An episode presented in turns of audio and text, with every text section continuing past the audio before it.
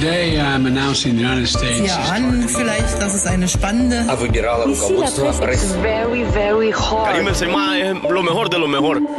La revue de presse internationale, nous irons ce matin au Royaume-Uni, en Algérie. Première étape, la Pologne. Bonjour Sarah Bakaloglou. Bonjour à tous. De quoi parle-t-on à Varsovie? Eh bien, des mots de Mateusz Morawiecki à l'égard de la Russie. Les Russes ont commis un génocide, a accusé le Premier ministre polonais cité par Pospolita, évoquant notamment la découverte de civils exécutés dans le village de Butcha en Ukraine. C'est pourquoi je propose la création d'une commission d'enquête internationale, a ajouté Mateusz Morawiecki, appelant les dirigeants de l'UE à agir de manière décisive. Et le Premier ministre a eu des mots très forts contre la France et l'Allemagne, note le média en ligne Honnête. Combien de fois avez-vous négocié avec Poutine? Est-ce que vous négocieriez avec Hitler ou encore Staline, a lancé Mateusz Morawiecki à Emmanuel Macron.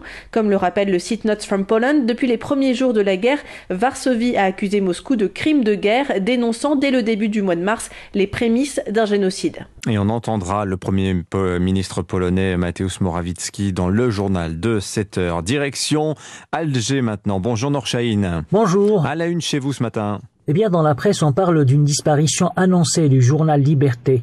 Longtemps considéré comme étant le plus grand média francophone en Algérie, sa dissolution est vécue comme un choc par l'ensemble des journalistes, à commencer par la rédaction du quotidien qui multiplie les appels à l'aide, notamment à travers une tribune signée par plusieurs intellectuels. Nous ne pouvons rester insensibles au risque de la disparition d'un titre qui porte la voix plurielle, peut-on lire dans cette lettre ouverte reprise par les médias. Pour sa part, le jeune indépendant explique que Liberté cessera de paraître dans les prochains jours en raison de contraintes financières.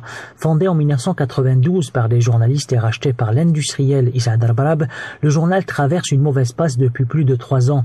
Mais d'après des investigations de journalistes reprises par le site d'information Radio M, malgré un environnement contraignant, Liberté demeure une entreprise de presse viable. Un avis que ne semble pas partager le richissime homme d'affaires Issa Darbarab. Merci Nourchaïn. Enfin, au Royaume-Uni, bonjour Laure Van Ringbeck. Bonjour. Qu'est-ce qui retient votre attention ce matin je vous parle des Kinder Surprise ce matin, rappelés en urgence comme le titre le Sun, par crainte qu'ils ne soient liés à une épidémie de salmonelle. C'est l'agence britannique des normes alimentaires qui a tiré la sonnette d'alarme ce week-end après avoir mené une enquête.